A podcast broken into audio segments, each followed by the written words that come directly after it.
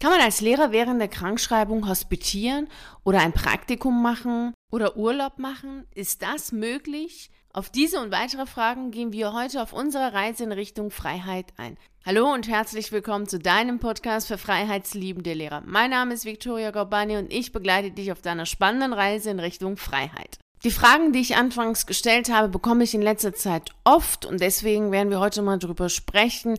Also was meinst du denn? Stell dir mal vor, dein Kollege kommt zu dir oder du hörst von deinem Kollegen, der krankgeschrieben ist und Praktikum gemacht hat beim Unternehmen A oder hospitiert hat in der Schule C, um zu schauen, ja, wie ist es denn so eine Privatschule oder Alternativschule? Oder du hörst, dass dein Kollege, der krankgeschrieben ist, gerade irgendwo im Süden sitzt und Urlaub macht und dort vielleicht sogar Praktikum macht in irgendeiner Schule, Unternehmen oder dergleichen. Was denkst du? Ist es so etwas wie, ja, das ist super, das sollte man auf jeden Fall machen, wenn man krankgeschrieben ist, dafür ist man ja krankgeschrieben? Oder wirst du schon eher skeptisch und denkst dir, hm, Krankschreibung und dann sowas, das passt irgendwie nicht? Meinst du, der Dienst jetzt zahlt die 100% von den Bezügen weiterhin, damit man sich einen neuen Job sucht, also ein Praktikum macht irgendwo oder hospitiert oder sonstige Sachen in dieser Richtung macht? Oder meinst du eher, dass diese Bezüge dafür da sind, dass man keine Geldsorgen hat und sich zu 100% darauf konzentrieren kann, wieder fit zu werden, um schnellstmöglich wieder zu arbeiten? Was meinst du? Komische Fragen denkst du dir jetzt wahrscheinlich. Was will die Victoria heute? ja, das ähm, sehe ich genauso, dass es doch etwas merkwürdige Fragen sind, denn wenn wir nicht als Lehrer betroffen sind, sondern wenn es um Schüler geht, haben wir natürlich sofort die Antworten. Es ist ganz klar, wenn wir herausbekommen, dass der Schüler, der jetzt krank geschrieben ist seit längerem, im Grunde genommen irgendwo in einem anderen Land sitzt oder wenn wir gar wissen, dass er eigentlich arbeiten geht, während er in die Schule kommen sollte, dann wissen wir ganz klar, was Sache ist. Gerade an der Berufsschule ist es nichts Unübliches, dass Schüler, die im Ausbildung sind oder gar ein Jobangebot bekommen haben, gerade deswegen dann gekündigt werden oder den Jobangebot dann nicht mehr wahrnehmen können, weil sie während der Krankschreibung ja, fit und munter durch die Welt gewandert sind und der Arbeitgeber das herausbekommen hat. Das ist für uns nachvollziehbar und klar. Wenn wir jedoch selbst betroffen sind als Lehrer, tun wir so oder Manche zumindest, als wenn das alles ganz komisch wäre. Das ist ja wohl unglaublich, dass man während der Krankschreibung nicht hospitieren kann und dass man da auch noch nicht mal ein Praktikum machen kann oder gar im Ausland bei einem Unternehmen mal vorbeischauen kann. Das geht ja wohl gar nicht. Also da muss man natürlich gleich einen Rechtsanwalt nehmen und dafür sorgen, dass er das irgendwie durchboxen kann. dann ist man auch noch verwundert, dass der Rechtsanwalt das auch nicht schafft. Das kann ja wohl nicht sein, weil man hat sich ja krank geschuftet und dann kann ja der Dienst ja mal 100% zahlen und damit einverstanden sein, dass man während der Krankschreibung sich einen anderen Job sucht, in dem man hospitiert, Praktikum macht oder gar im Ausland unterwegs ist. Also das muss ja wohl drin sein. Das ist die Einstellung, die einige haben, die sie für sich haben, die sie zu 100% bei Schülern nicht hätten und auch noch nicht mal hätten, wenn sie das von einem Kollegen gehört hätten, der das gemacht hat. Also stell dir mal vor, du würdest tatsächlich von einem Kollegen hören, der genau das getan hat. Während der Krankschreibung, Praktikum gemacht, hospitiert, im Ausland gewesen ist. Was würdest du da denken? Bezogen auf die Gerechtigkeit und bezogen auf das Menschliche und das Gewissenhafte miteinander zusammenzuarbeiten, ist das eine vollkommen klare Sache, nämlich dass so etwas natürlich nicht möglich ist. Auch rein rechtlich ist das eine vollkommen klare Sache. Denn abgesehen davon, dass es bedeutet, dass du als Beamter, und das sollte man sich immer wieder deutlich machen, dich dazu verpflichtet hast, voller Hingabe, mit vollem persönlichem Einsatz, deiner ganzen Persönlichkeit und deiner Arbeitskraft, deinem Amt sich zu widmen, also das ist auch der Paragraph 61 Absatz 1 Bundesbeamtengesetz und Paragraph 34 Satz 1 Beamtenstatusgesetz, ist es natürlich klar, dass du während der Krankschreibung so etwas nicht machen darfst. Ganz klar, rein rechtlich ist es eine vollkommen klare Angelegenheit. Du kannst nicht krankgeschrieben sein und dann in einem anderen Unternehmen Praktikum machen. Und das hat auch mit dem Beamtentum nichts zu tun, sondern das ist generell der Fall. Also auch wenn du ein Arbeitnehmer wärst in der freien Wirtschaft, ist so etwas nicht machbar. Also sagen wir mal so, du kannst es machen. Wenn es herauskommt, dann hast du auf jeden Fall entweder ein Disziplinarverfahren oder eben als Angestellter in der freien Wirtschaft sitzt du da und hast ein Problem in Bezug auf das Arbeitsrecht. Denn das ist ja eine vollkommen logische Angelegenheit, dass du dafür sorgen musst, wieder gesund zu werden, um arbeiten zu gehen. Denn deswegen kriegst du ja das Geld. Du kriegst ja nicht das Geld, um Urlaub zu machen. Das ist kein Urlaubsgeld, wenn man das Geld kriegt. Auch beim Beamtentum. Es gibt zwar keine richtige Lohnfortzahlung, aber die Bezüge, die gezahlt werden, also dieses alimentiert zu werden im Krankheitsfall, ist nicht dazu da, dass du Urlaub machst. Wenn der Arzt dir das bescheinigt, schriftlich, nicht mündlich, schriftlich, dass du hier und da Urlaub machen kannst, weil dir das hilft, schneller gesund zu werden, dann ist das eine andere Angelegenheit. Aber finde bitte erst einmal einen Arzt, der dir bescheinigt, dass es super toll ist, wenn du in Sizilien sitzt oder in Mexiko sitzt und dort Urlaub machst, weil es dir super gut tut und du danach auf jeden Fall wieder arbeitsfähig bist. Also diesen Arzt solltest du finden und wenn du den gefunden hast, dann solltest du dir das bitte schriftlich geben, dass er einverstanden ist, dass er das gut findet, so dass er dann auch später, wenn es dazu kommt, das dazu kann es nämlich kommen, dass du Rechenschaft ablegen musst bei deinem Dienstherrn, denn es ist eine ganz klare Angelegenheit. Das Oberverwaltungsgericht steht hinter dem Dienstherrn in solchen Fällen. Bitte das berücksichtigen, steht komplett hinter dem Dienstherrn und dann hat der Beamte jegliche Angaben zu seiner Krankheit auch zu machen. Also du kannst das nicht verweigern und sagen, dazu sage ich nichts. Du musst sie dann auch belegen können. Abgesehen davon wirst du logischerweise zum Amtsarzt geschickt und da müssen sowieso jegliche Unterlagen und sowas da vorhanden sein. Auch das kannst du natürlich verweigern, aber das macht die ganze Sache nicht glaubwürdiger. Also daher bitte beachte, dass du bei der Krankheit oder bei der Krankschreibung die Aufgabe hast, dafür zu sorgen, dass du so schnell wie möglich gesund wirst. Alles, was dazu führt, dass du das auch wirst, kannst du machen. Jedoch darfst du da nichts machen, was mehr einen Freizeitcharakter hat. Also du kannst im Grunde genommen noch nicht mal zu deiner Familie gehen oder zu Freunden gehen und sagen, ja, aber das tut meiner Gesundheit gut, wenn du selber für dich sorgen kannst. Wenn wiederum der Arzt bescheinigt, dass du das nicht tun kannst, dann ist das eine andere Sache, sonst ist das eher eine Freizeitbeschäftigung. Und du solltest alles tun, um gesund zu werden. Das ist natürlich Prio Nummer eins. Deswegen gibt es auch das Geld. Also das ist wirklich etwas, was du dir bewusst machen solltest oder für den Fall, dass du jemanden kennst, der das nicht weiß, vielleicht bist du es ja nicht selber, dass du diesen Menschen das nochmal mitgibst und sagst, hey, die Krankheit ist nicht dazu da, dass man Praktikum und dergleichen macht oder auf äh, aktiv, so wirklich provokativ aktiv auf die Jobsuche geht, sondern die Krankschreibung ist dazu da, weil man krank ist und dafür sorgt, wieder gesund zu werden. Das ist wichtig, sich das bewusst zu machen. Das Problem ist nämlich hier eine ganz eindeutige Angelegenheit, über die wir auch schon mal gesprochen haben. Das ist nämlich die Krankheitsfalle, in der sehr viele stecken. Und daraus entwickelt sich natürlich auch das Krankheitsdilemma. Das wollen jedoch viele Betroffene einfach nicht wahrhaben, weil sie sich nicht gerne mit ihren eigenen Ängsten befassen wollen, sondern eher einfach immer wieder in diese Opferhaltung kommen. Sie sind ja natürlich diejenigen, die sich krank gearbeitet haben.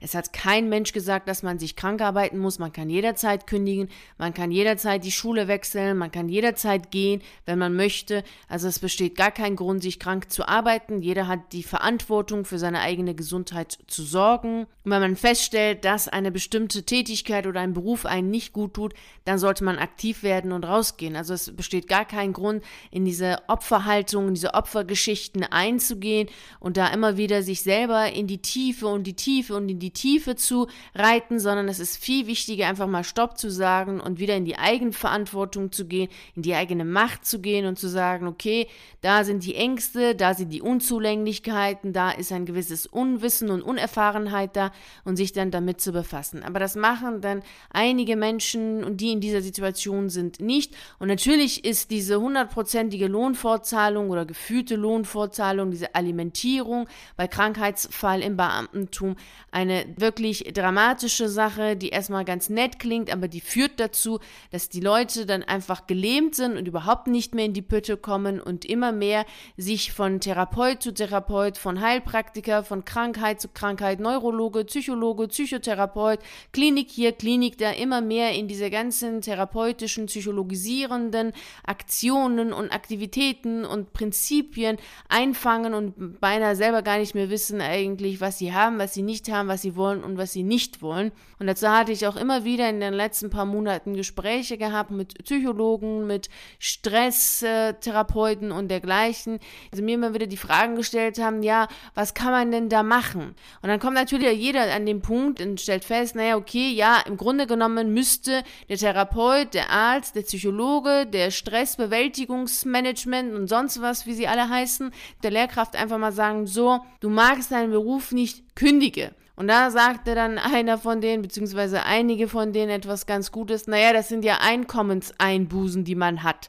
Ja, natürlich ist es, natürlich ist es logisch, dass das ganze Gesundheitssystem von Krankheit lebt. Also jegliche Menschen im Gesundheitssystem leben von der Krankheit der anderen. Das ist etwas, was nichts Böses ist, was Schlimmes ist, sondern das ist einfach Fakt. Ein Arzt verdient Geld an kranken Menschen und nicht an gesunden Menschen.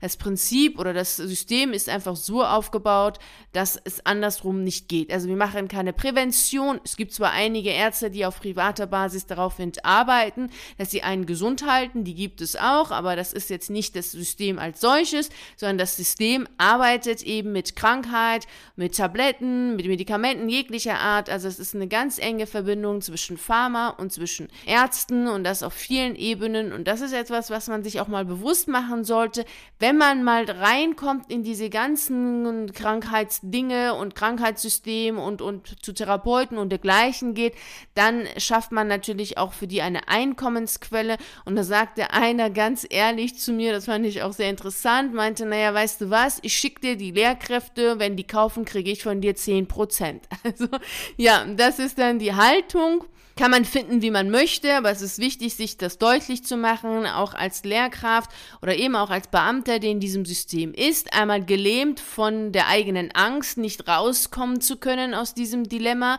des Krankseins, des Opferseins und des erschöpft und müde und sonst was zu sein und dann hinzugehen und dann sagen, naja, ich krieg ja das Geld, dann läuft's ja und naja, ich kann ja einfach mal schauen, dass ich dann, dann über die Krankheit in die Dienstunfähigkeit gehe und gleichzeitig ist das natürlich auch lukrativ für viele Therapeuten und dergleichen. Natürlich gibt es auch einige, die wirklich wollen, dass die Leute gesund werden und mit denen hatte ich ja auch Gespräche geführt oder die hatten mich ja auch angeschrieben, weil sie einfach nicht weitergekommen sind bei den Lehrkräften.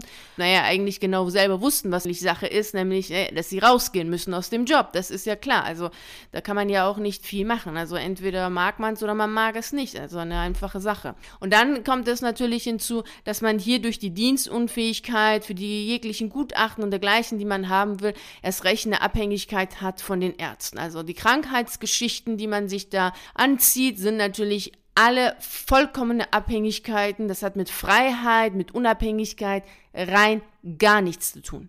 Gar nichts. Das ist die Abhängigkeit pur, also mehr Abhängigkeit geht gar nicht, weil man hier abhängig ist von den Ärzten, man ist abhängig dann natürlich auch von dem Geld, es recht, man ist abhängig von der Gunst des Amtsarztes, man ist abhängig von der Gunst des Dienstherrn und man ist abhängig natürlich wiederum von jeglichen anderen Therapien und therapeutischen Gutachten, die erstellt werden. Und das ist etwas, was ein absolutes Dilemma ist. Und da ist es wichtig herauszukommen. Und das kann jeder.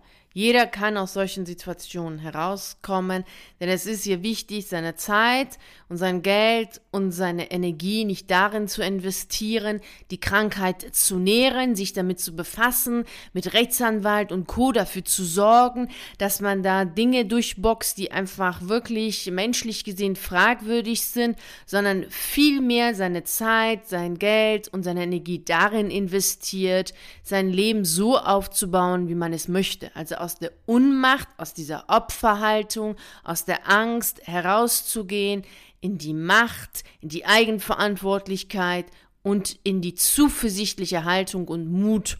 Das ist genau das, was wichtig ist. Und da kann ich auch nur wärmstens empfehlen, sich mal seinen eigenen Ängsten zu stellen.